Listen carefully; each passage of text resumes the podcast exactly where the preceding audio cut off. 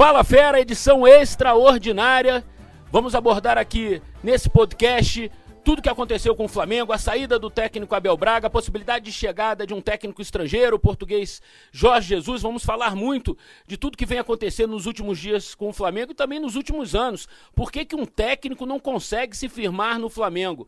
Uma informação interessante para a gente abrir. Desde 2011, um técnico não começa janeiro e termina dezembro no Flamengo. Então, muitos assuntos aqui nesse podcast. Claro, falando muito dessa saída do Abel Braga, tenho dois super convidados: o Alexandre Losetti, repórter do Globoesporte.com, comentarista do Sport TV, do Grupo Globo. Ele participou da última edição com a gente aqui. Falamos é, dessa, desse clima difícil que estava para o Abel Braga, por isso eu o convidei novamente, até porque agora aconteceu de fato a saída do técnico Abel Braga. E o nosso outro convidado, um super tapete vermelho para ele, Tino Marcos, meu ídolo na profissão. O Tino é um cara difícil, está sempre viajando, mas dessa vez, aqui em Teresópolis, ele não tinha como fugir.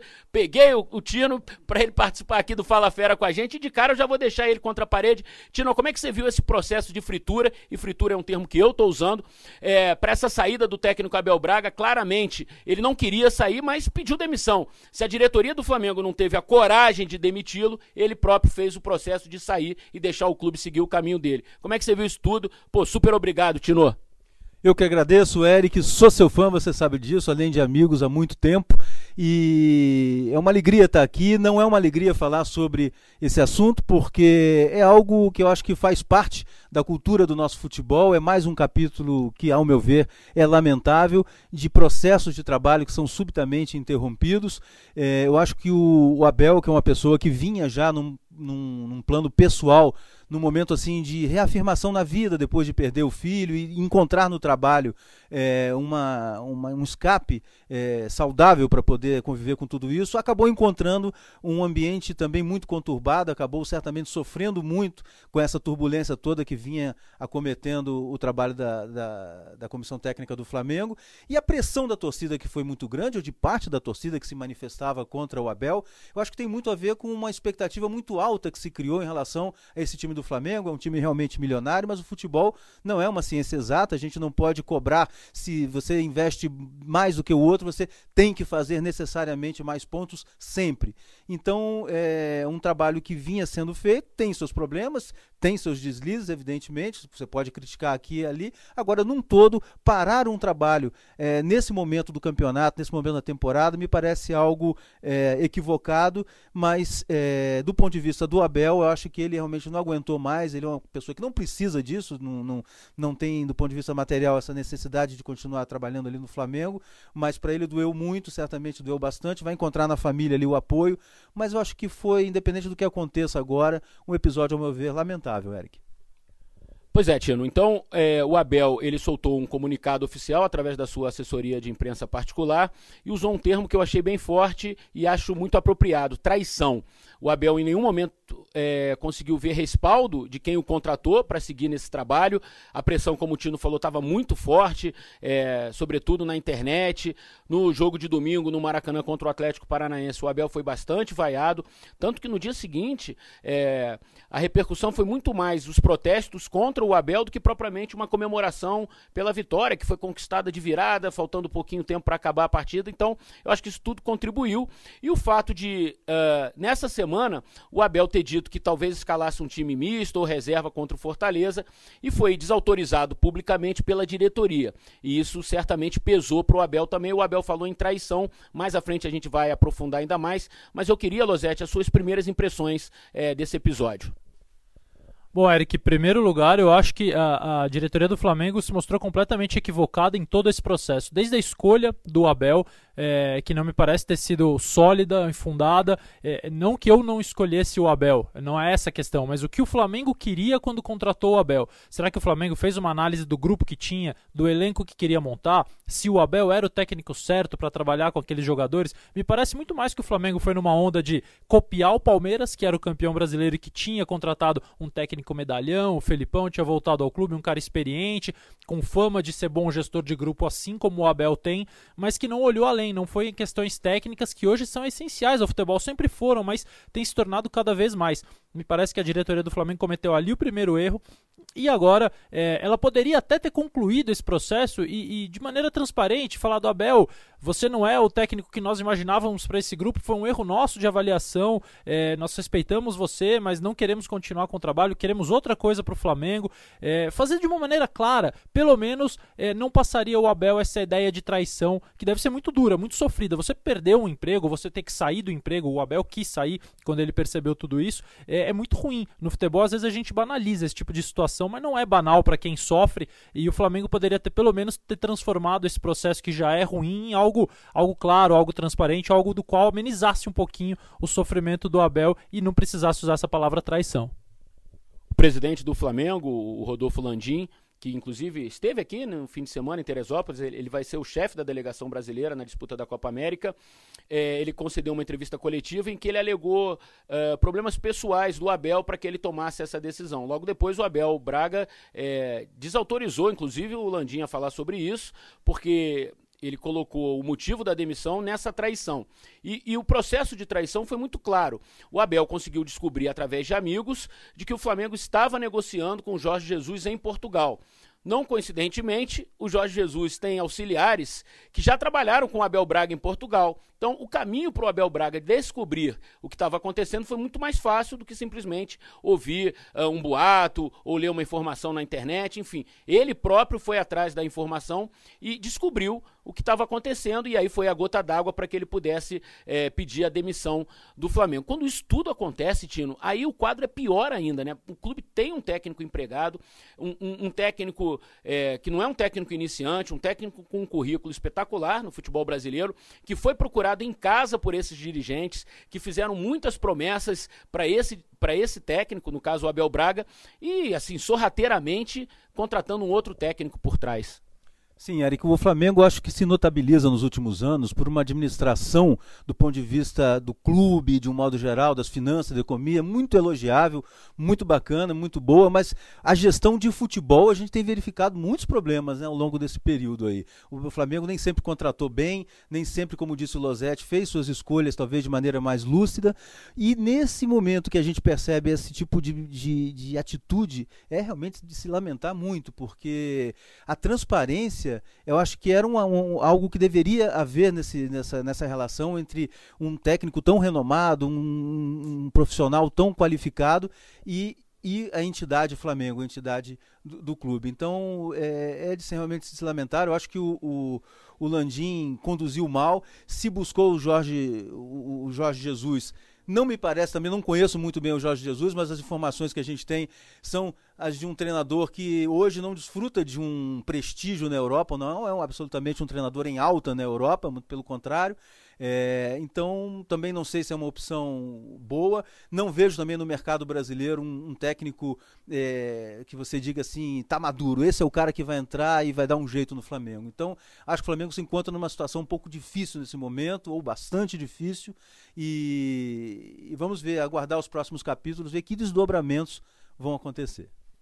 Vou dar alguns números do Abel Braga nessa segunda passagem dele pelo Flamengo, né? Foram 32 jogos, 19 vitórias, 8 empates, 5 derrotas, 59 gols é, marcados, 50, é, 29 gols sofridos. O Abel Braga conquistou o Campeonato Carioca, classificou o Flamengo para a segunda fase da Libertadores, para as oitavas de final as duras penas, é verdade, não fez uma boa campanha, não fez uma campanha segura na Libertadores, mas o objetivo, é, de certa forma, foi alcançado porque o Flamengo ainda se classificou em primeiro lugar. É, tem uma vantagem no Corinthians, contra o Corinthians na, na fase de oitava de final da Copa do Brasil. Na próxima terça-feira joga por um empate no Maracanã. O Marcelo Salles, é, que é um integrante de uma comissão técnica fixa do Flamengo, em princípio, comandará o Flamengo nesses jogos restantes até a parada para a Copa América. Vai estar no banco de reservas nesse jogaço contra o Corinthians, nesse jogo super decisivo. É um grande jogo. Para quem não lembra, o Marcelo Salles era o auxiliar direto do Andrade 10 anos atrás, quando o Flamengo conquistou o Campeonato Brasileiro pela última vez. Marcelo Salles, que é filho do lateral esquerdo Marco Antônio, tricampeão mundial pela seleção brasileira. Enfim, é um cara que já está remando no futebol há algum tempo, em times times pequenos e talvez o grande momento dele profissional tenha sido esse título com o Flamengo.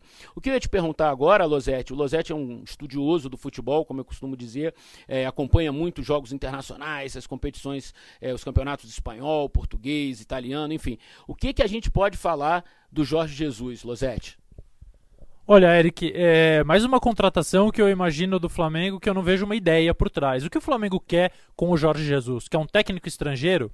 Um técnico que esteja na moda, um técnico na moda ele não, não, está. Como disse o Tino agora há pouco, ele não tem trabalhos recentes de grande destaque na Europa, não é um cara que está é, conduzindo grandes equipes ou mudando a cara de grandes equipes. É um treinador é, que tem uma história no futebol português, que trabalhou muito tempo em, no Benfica, que tem uma história no Benfica, trabalhou em, em clubes grandes do futebol português, mas não, não é um cara a quem a gente identifica uma marca. Né? Eu estou dizendo assim, Marcelo Bielsa, esqueça os títulos, o currículo, mas a gente sabe qual é a cara de um time treinado pelo Bielsa, seja a seleção chilena, seja o Leeds agora, seja o Newell's Old Boys lá atrás no início da carreira, é, Guardiola é a mesma coisa, Mourinho é a mesma coisa, e não estou falando só de popstars, porque Fernando Diniz é a mesma coisa, o Sampaoli que está no Santos é a mesma coisa, Mano Menezes, é, tem caras que a gente identifica, é, você sabe como a equipe vai jogar. É, o Jorge Jesus me parece uma incógnita total do ponto de vista que é, ele faz o time jogar de acordo com os jogadores que ele tem, de acordo com a expectativa, de acordo com o investimento financeiro, mas não tem uma identidade, uma assinatura. É, não é um, um, sujeito que eu imagino, um, um, técnico, um profissional que eu imagino que possa criar essa identidade ao Flamengo e acho que essa deveria ser a preocupação, porque os números que você disse são alarmantes, são muitos treinadores, são muitas mudanças de 2011 para cá e ao longo da história. É, e hoje eu acho que o futebol brasileiro, o futebol mundial em geral, mas principalmente o brasileiro, com as dificuldades financeiras que tem de montar grandes elencos, precisam urgentemente criar uma identidade e apostar nela. Eu não vejo o Flamengo. Acho que o Flamengo não quis isso com o Abel, quis um técnico que acomodasse torcida e pudesse gerir um grupo, e acho que o Flamengo não quer agora isso com o Jorge Jesus. Bom, Jorge Jesus, 64 anos, praticamente fez toda a carreira em Portugal, ultimamente trabalhou no Oriente Médio, mas assim, 95% da carreira do Jorge Jesus foi feita no campeonato português, no futebol português. Ele ganhou três vezes o campeonato português e ganhou nove taças, nove copas, né? o equivalente à Copa do Brasil aqui no Brasil. É, ele ganhou nove vezes pelo Benfica, ganhou pelo Sporting também, enfim, é o currículo do Jorge Jesus. Uma informação interessante que eu pesquei na internet, é o último salário é, do Jorge Jesus em Portugal, viu, Tino? 1 milhão e 100 mil reais, né? O equivalente a em reais, 1 milhão e 100 mil reais. Eu acho que é um salário muito alto, inclusive para o Flamengo, que é um clube hoje organizado financeiramente, que consegue ter uma diferença em relação aos concorrentes no mercado, Flamengo, Palmeiras, né? A gente sabe que hoje é, trafegam numa linha maior, assim, né? De, de, principalmente na parte financeira. De qualquer maneira, o Jorge Jesus é mais uma aposta do Flamengo. Ninguém tem garantia nenhuma de que ele vai chegar aqui e vai conseguir desenvolver um trabalho, né, Tino? Exatamente, e eu acho que essa questão do salário, ela impõe também, assim como eu dizia em relação ao elenco, que impõe uma expectativa muito alta, ela estabelece um sarrafo é, muito elevado, assim, se o cara ganha tão bem, ele precisa trazer grandes resultados. E ele vai chegar para conhecer, para tomar pé de como funcionam as coisas no Brasil, como é que se dá uma série de coisas que ele não conhece, quer dizer, de processos de trabalho, enfim, as coisas são, são bastante diferentes do que a gente vê na Europa, então é, é toda um, um, uma série de dificuldades que eu, que eu, imagino que seriam menores se, por exemplo, ele chegasse aqui é, antes de uma pré-temporada para tomar pé da situação, analisar o elenco, ver com quem ele quer contar, com quem não quer e vai chegar eh, no meio de uma temporada é, criando uma expectativa muito alta, caso ele venha com um salário muito alto, o que parece que vai acontecer. E, e aí fica uma, uma, uma situação muito difícil, porque é, o que, que vai acontecer? O que, que ele vai trazer de resultado imediato para o Flamengo? A torcida do Flamengo não vai ter muita paciência, eu acho, não vai ter muita tolerância. É realmente algo preocupante. Agora, é, você diria que em que pé, em que percentual o Jorge Jesus está próximo hoje do Flamengo? Olha, Tino, é uma pergunta difícil de responder, mas se a gente se basear pelo pela própria apuração do Abel Braga, é algo que já deve estar mais avançado. Né? A gente sabe que o Jorge Jesus ele tem como representantes o, o pai e o filho Bertolucci, que, que estão apostando nessa possibilidade empresarial, o Jorge Jesus aqui no Brasil. Inclusive o trouxeram para um giro aqui é, no futebol brasileiro, ele assistiu a alguns jogos, inclusive Atlético Mineiro e Flamengo, quando o Flamengo é, perdeu por 2 a 1 no Estádio Independência, o Flamengo jogou todo o segundo tempo com 10 jogadores. Ali já começou um processo muito difícil para o Abel Braga e o Jorge Jesus estava no estádio então. Então, assim, é, eu, eu diria que as negociações estão acontecendo, não sei se em bons termos, em, na parte financeira, como você falou, ele não vai chegar ganhando pouco, obviamente, ele sabe quanto se paga no Brasil para técnicos de ponta, quanto ganha o Renato Gaúcho, quanto ganha o Mano Menezes, quanto ganha o Carilli, quanto ganha o Felipão, então ele vai no mínimo se colocar nesse patamar ou para mais, né? Porque o técnico vem da Europa para cá, ele não vai, ele não vai aceitar por menos. Pois é, e a gente teve a informação através do nosso companheiro Marilson Noriega, que conseguiu um contato com Jorge Jesus, e ele disse ao Noriega que não havia nada. Então, assim, se existe algo como o Abel está dizendo que existe, também já não me agrada essa situação, também já não acho legal. Se ele, então, que não diga nada, que não responda nada ao Noriega nem a ninguém, que ele fique na dele. Mas se ele diz não tem nada, hum, já não me agradou muito. Então, Lozete, aí o Jorge Jesus fala assim: eu vou aceitar o desafio é, de comandar o Flamengo. Aí ele vai à internet, e é muito fácil, qualquer um pode fazer essa pesquisa. Ele vai ver que o Vanderlei Luxemburgo, em 2011, foi o último técnico a completar um trabalho de um ano, de uma temporada, porque, diferentemente da Europa, né, a, a, o calendário aqui impõe uma temporada de janeiro a dezembro. E aí, nos últimos oito anos, eu vou ler uma lista aqui e depois eu quero que você comente. Olha só: Abel Braga, Dorival Júnior, Barbieri, Carpegiani, Reinaldo Rueda, Zé Ricardo, Munici Ramalho, Oswaldo de Oliveira, Cristóvão Borges, Jaime de Almeida, Ney Franco, Joel Santana, Jorginho, e deve ter mais. Deve deve ter mais. Todos esses caras passaram pelo Flamengo nesses últimos oito anos e não conseguiram completar uma temporada. Onde está o problema? na, no total falta de, de, conhecimento do que o Flamengo quer para o seu time, de, da gestão de futebol atrapalhada, equivocada, como já citou o Tino. Você listou é, nessa, nessa relação de técnicos interinos, caras experientes, caras jovens, caras que já treinaram o Flamengo nos anos 80, nos anos 90, nos anos 2000 e voltaram, é, estrangeiros como Reinaldo Rueda. Então tem técnicos de todas as naturezas, não existe nenhuma lógica. O Flamengo vai contratando um nome muitas vezes para acalmar a torcida, para acalmar a repercussão pública, porque o Flamengo é o time mais popular do país. Então, claro que tudo que acontece no Flamengo tem uma repercussão muito grande e você vai tentando abafar ali sem convicção, acalmo aqui, mas sei que daqui a 3, 4 meses vou ter que resolver um outro problema. É, às vezes você tem que comprar uma ideia, sofrer um pouquinho no início, mas pensar que isso a longo prazo pode te trazer um retorno maior. E eu só vejo o Flamengo tentando arrumar uma solução tampão, uma solução imediata. Como o Jorge Jesus, é, você estava ouvindo vocês falarem sobre a questão do salário, cá entre nós, não, não é desvalorizar o futebol brasileiro, minimizar, muito menos o Flamengo, que é um time importantíssimo, um dos maiores do mundo. Mas se um técnico português que tem o histórico que ele tem, está disposto a vir trabalhar no Brasil, primeiro ele sabe dos riscos que ele está correndo, segundo, ele não vai topar correr esses riscos sem ser por muita grana. Né? E terceiro, ele já não é um nome tão valorizado assim na Europa. Se ele tivesse a opção de trabalhar num clube europeu de pelo menos porte médio, provavelmente ele poderia ganhar mais lá. Então, é, acho que tanto o Jorge Jesus quanto o Flamengo tem que ter muito bem claros assim, o que eles pretendem, caso esse fechem esse acerto, para que o maior prejudicado não seja novamente o Flamengo e sua torcida. Tino, na verdade, o Flamengo é como a gente vai num buffet aquilo, né? Tem todas as opções. E aí o Flamengo bota todas no prato. Assim, o Flamengo é guloso, ele bota arroz, bota feijão, bota carne, bota frango. Como o Losetti descreveu aqui. Tem técnicos com todos os perfis. Se a gente andar um pouquinho para trás, no século foram 42 trocas de técnicos.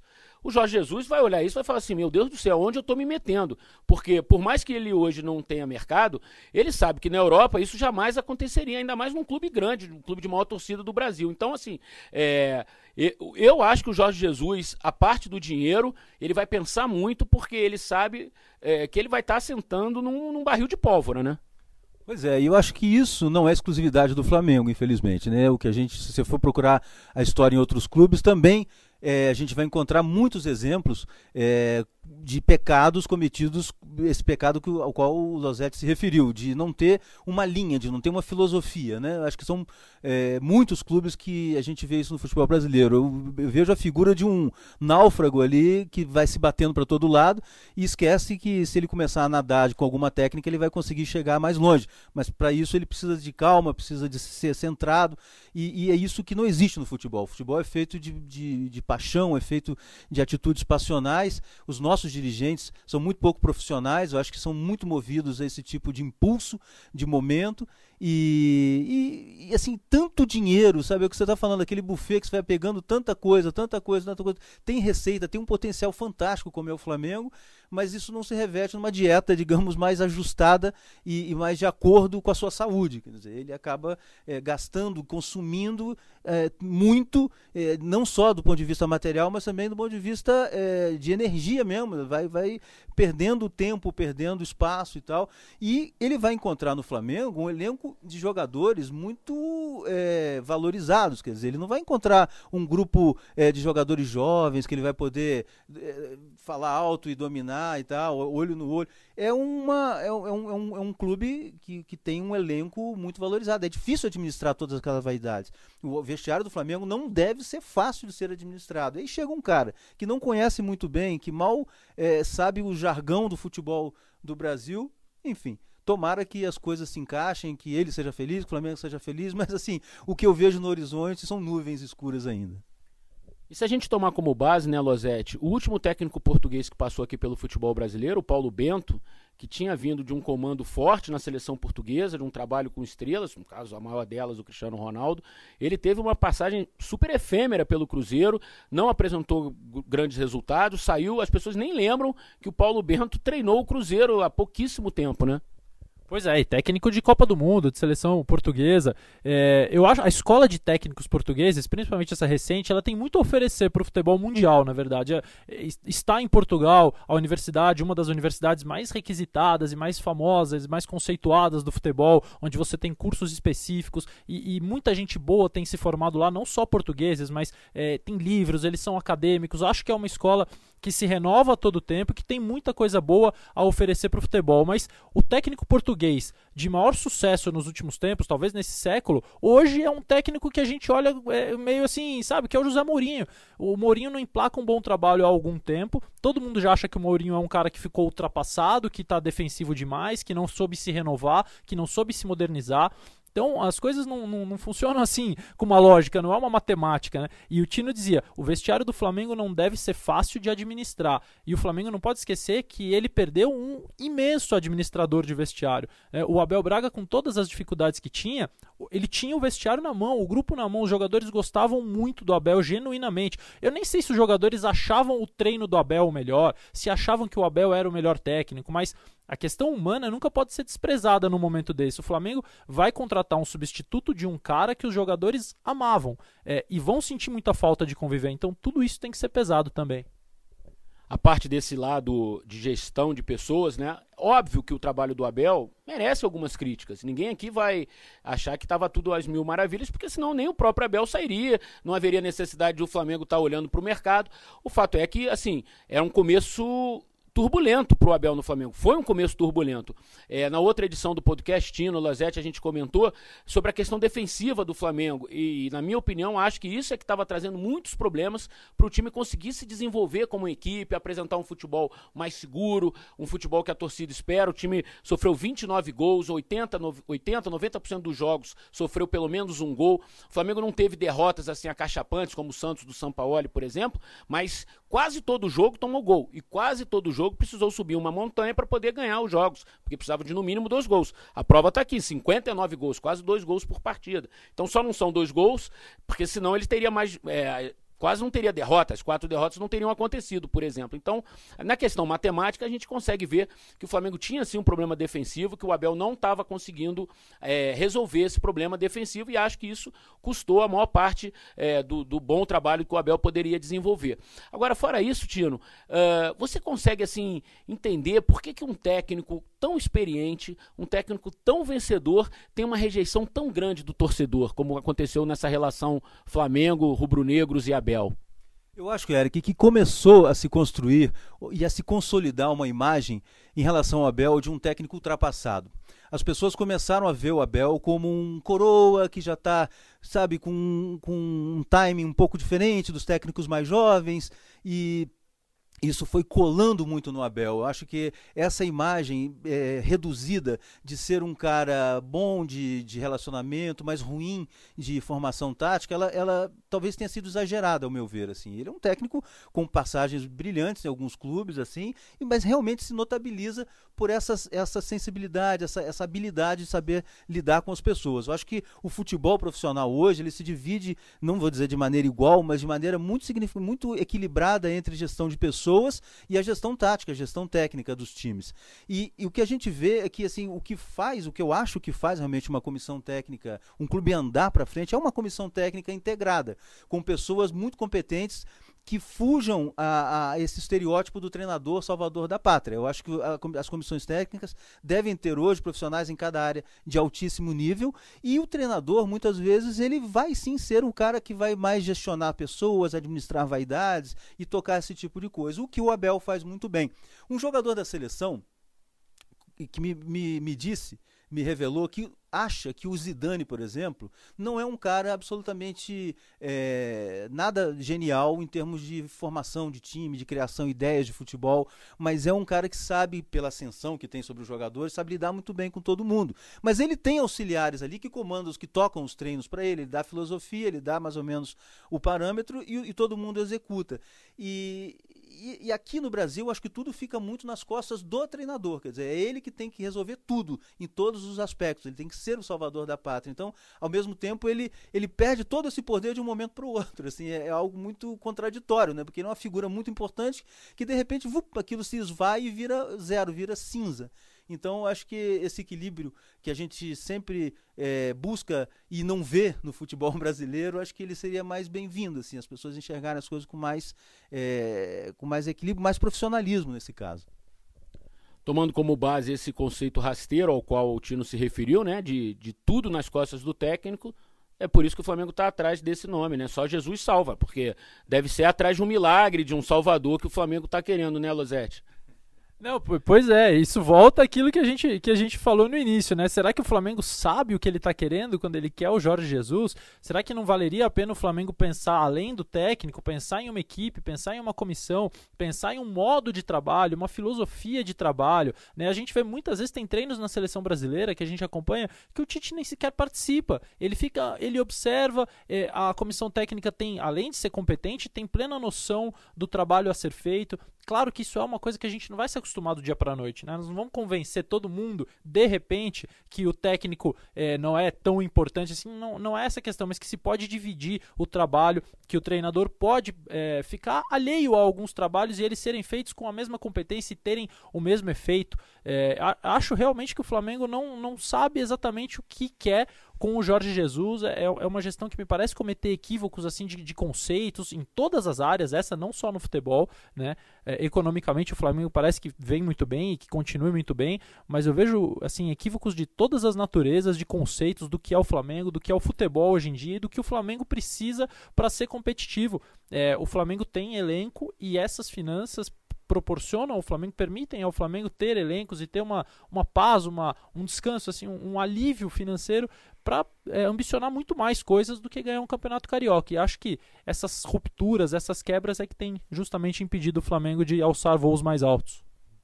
Você está ouvindo o Fala Fera, o seu podcast voltado para o futebol carioca, numa edição extraordinária, é, apurando, contando histórias sobre essa questão do Flamengo, dessa crise, da saída do Abel Braga é, do Clube Rubro Negro. É, estamos com a participação aqui do Alexandre Losetti, que também tem o seu, o seu podcast, né? A Sexta Estrela, e com o super Tino Marcos. Daqui a pouquinho eu vou até. A gente vai abordar um pouquinho de seleção brasileira, aproveitando a presença dos dois aqui. Mas para encerrar esse tema do Flamengo, eu queria dizer o seguinte: se você está curtindo o podcast, se você está ouvindo esse podcast, pode abrir uma garrafa de vinho, não tem problema não. Tinha muita, muita discussão na imprensa, eu tô vendo muita discussão na imprensa, as pessoas se xingando, chamando umas às outras de clube do vinho porque gostava do Abel, ou clube do, da água porque não gostava do Abel. Eu diria o seguinte, amigo, toma uma água com açúcar em vez de tomar vinho e para de se meter na vida dos outros. para bom entendedor, meia palavra basta. Losetti, o que, que, você pode falar do Neymar, dessa, dessa lesão do Neymar? É, preocupa a comissão técnica? Preocupa sim, Eric, não tanto para a Copa América. Tá todo mundo muito otimista que o Neymar vai voltar, vai se reintegrar ao grupo, vai treinar daqui a pouco normalmente e talvez possa até participar do primeiro amistoso, dia 5, contra o Catar. Mas não é uma coisa tão simples, porque o Neymar, é, é, ele, ele sofreu, ele, ele teve dor no joelho num movimento de uma finalização em que depois de rever muito o lance, a comissão técnica chegou à conclusão que não é um choque, não houve um choque, não houve uma dividida, uma trava. Por exemplo, o Thiago Silva estava no lance, mas ele disseram que não, que foi realmente um movimento da perna no chute, na finalização, ele apoia o pé direito e tenta chutar com o pé esquerdo no alto e aí provavelmente o joelho dele deu uma leve torcida ali no movimento brusco. Tem o alívio pela ressonância magnética não ter identificado, detectado nenhuma lesão grave, mas tem um pouquinho de angústia porque a dor não passou. É, então, durante toda a quarta-feira, o Neymar ficou entre fisioterapia e academia, trabalhando membros superiores para não forçar o joelho, a região contundida, é, e na fisioterapia intensivamente. É, o Rodrigo Lasmar, que é o médico da seleção, não quis dar nenhuma previsão de retorno do Neymar, disse apenas que ele vai ser reavaliado diariamente. Então não sabemos se o Neymar treina quinta, se ele treina sexta, se ele treina sábado. Agora, cada dia sem o Neymar é um dia a menos que a seleção brasileira pode se aprontar para a Copa América, porque o Neymar vai ser titular, obviamente, da seleção, ele não vai perder a posição e ele tem características muito únicas, né? Então não tem como repor o Neymar num treinamento e você fazer o funcionamento coletivo da mesma maneira num treino se o Neymar não está presente. Então, é, cada dia que ele passa sem treinar é um dia a menos para o Tite. Entre nós três aqui, né, Losete? Certamente o Tino Marcos foi aquele que mais acompanhou edições da Copa América, foram muitas. Queria que o Tino, para a gente encerrar esse nosse papo aqui, é, dissesse como ele está enxergando essa seleção brasileira. A gente lembra que nas quatro outras edições de Copa América no Brasil, o Campeonato Sul-Americano, como era chamado antigamente, o Brasil conquistou. Você acha que isso ainda traz uma pressão a mais para a seleção brasileira? Tino, e me, me, conta uma lembrança sua de Copa América para a gente encerrar é, com alto astral aqui o nosso Fala Fera de hoje. Então, Eric, eu acho que sim, acho que a expectativa é muito alta, até em função do perfil médio dos jogadores convocados pelo Tite. São jogadores, é, muitos jogadores experientes, muitos jogadores que a gente sabe que não chegarão à próxima Copa do Mundo, mas que estão aqui para obter resultado. Quer dizer, não estamos aqui fazendo apenas a formação para um time que vai jogar em 2022. Não, a gente quer e precisa vencer. O Tite já falou várias vezes que é uma obrigação jogar bem, é praticamente uma obrigação também vencer. Ele, no início do discurso dele, dizia que até atrelava a possibilidade de um não título à saída dele. Ele considerava que. Eu até perguntei uma vez a ele, mas isso é você pensa do ponto de vista da, da, cultura do nosso futebol é algo pessoal também? Ele falou as duas coisas. Ou seja, para ele também perder significaria dizer obrigado e ir embora. Depois, o presidente Caboclo, o presidente da CBF, deu a ele a garantia de que ele vai continuar independentemente do que, do que venha a acontecer nessa Copa América. O fato é que se criou uma expectativa muito grande, a cobrança vai ser muito grande. É, o Brasil vai voltar a jogar, por exemplo, em Salvador. E você me perguntava, eh, nessa primeira fase, vai jogar o segundo jogo em Salvador. Você me perguntava sobre uma lembrança. A mais forte que me vem é da minha primeira Copa América, em 1989, quando o Brasil estreou vencendo mal a Venezuela. A Venezuela era um time muito pior, mas infinitamente pior do que a gente vê hoje. Fez primeira, primeira vez um gol sobre o Brasil, com o Maldonado, virou um jogador histórico para a Venezuela por aquele feito. O Brasil ganhou de 3 a 1 que depois veio jogar até no Fluminense, o Maldonado, e chamavam até de Maldanado, porque muita gente não gostava do futebol dele. Mas depois foram dois empates em 0 a 0 em Salvador, com a torcida protestando muito, até em função da, da não convocação do Charles, que tinha sido o grande jogador, um dos grandes jogadores do Bahia na conquista do título nacional. Enfim, foi um clima muito ruim que se criou para a seleção brasileira naquela Copa América, uma pressão gigantesca, e o Brasil soube dar a volta por cima. O Brasil do Lazzaroni, naquele momento, conseguiu reagir no Recife e chegar a uma bela vitória, jogando aí sim já parecia da, da água para o vinho, um futebol completamente diferente. Então foi aquilo foi muito marcante para mim. O Brasil ganhou, foi uma festa maravilhosa. Depois a gente viu o Brasil ser campeão é, novamente da Copa América, mas aquela lembrança para mim, sem dúvida, é a mais, a mais bacana até agora. Valeu, Tino, valeu, Losete. Obrigado demais pela presença de vocês aqui. Eu vou encerrar com uma frase: o Tino falou, mudanças da água para o vinho. É isso aí, bebam água, bebam vinho, tenham mais sorrisos e perturbem menos a vida dos outros. Um abraço!